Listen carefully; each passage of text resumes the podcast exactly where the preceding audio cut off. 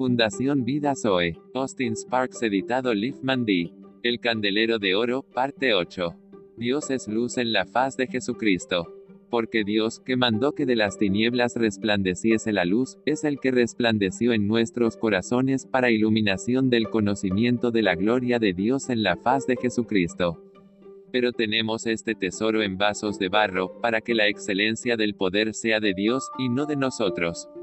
Que estamos atribulados en todo más no angustiados, en apuros, más no desesperados, perseguidos, más no desamparados, derribados, pero no destruidos, llevando en el cuerpo siempre por todas partes la muerte de Jesús.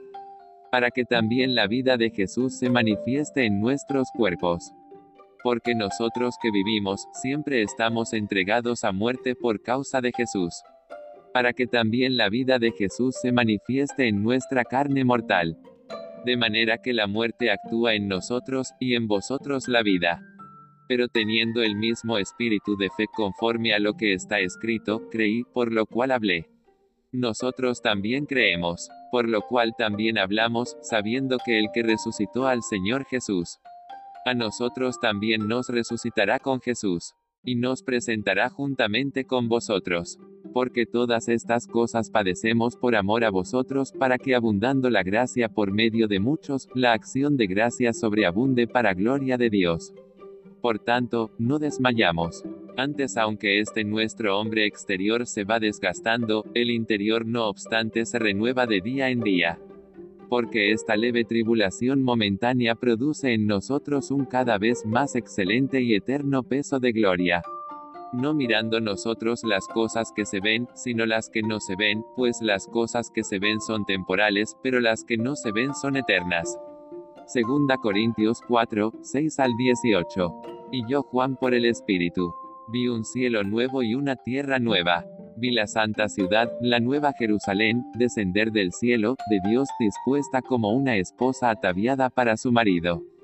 Y oí una gran voz del cielo que decía, He aquí el tabernáculo de Dios con los hombres, y él morará con ellos.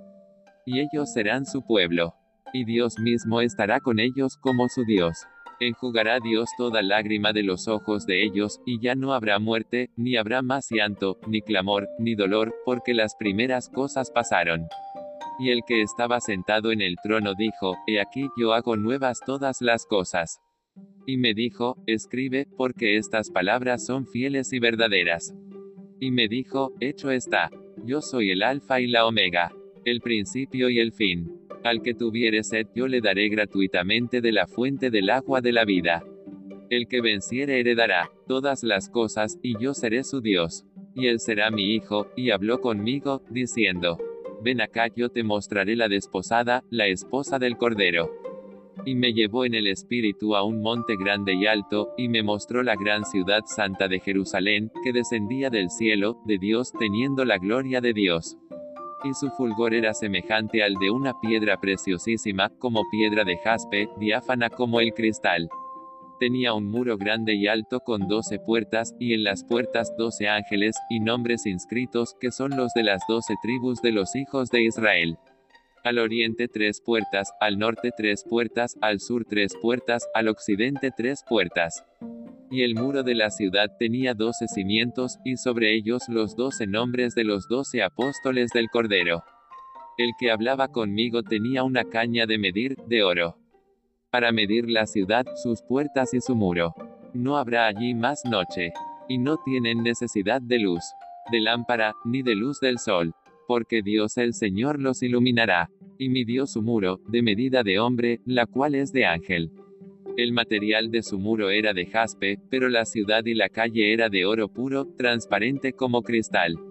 La ciudad no tiene necesidad de sol, ni de luna que brillen en ella, porque la gloria de Dios la ilumina. Y el Cordero es su lumbrera. Dios luz en la faz de Jesucristo.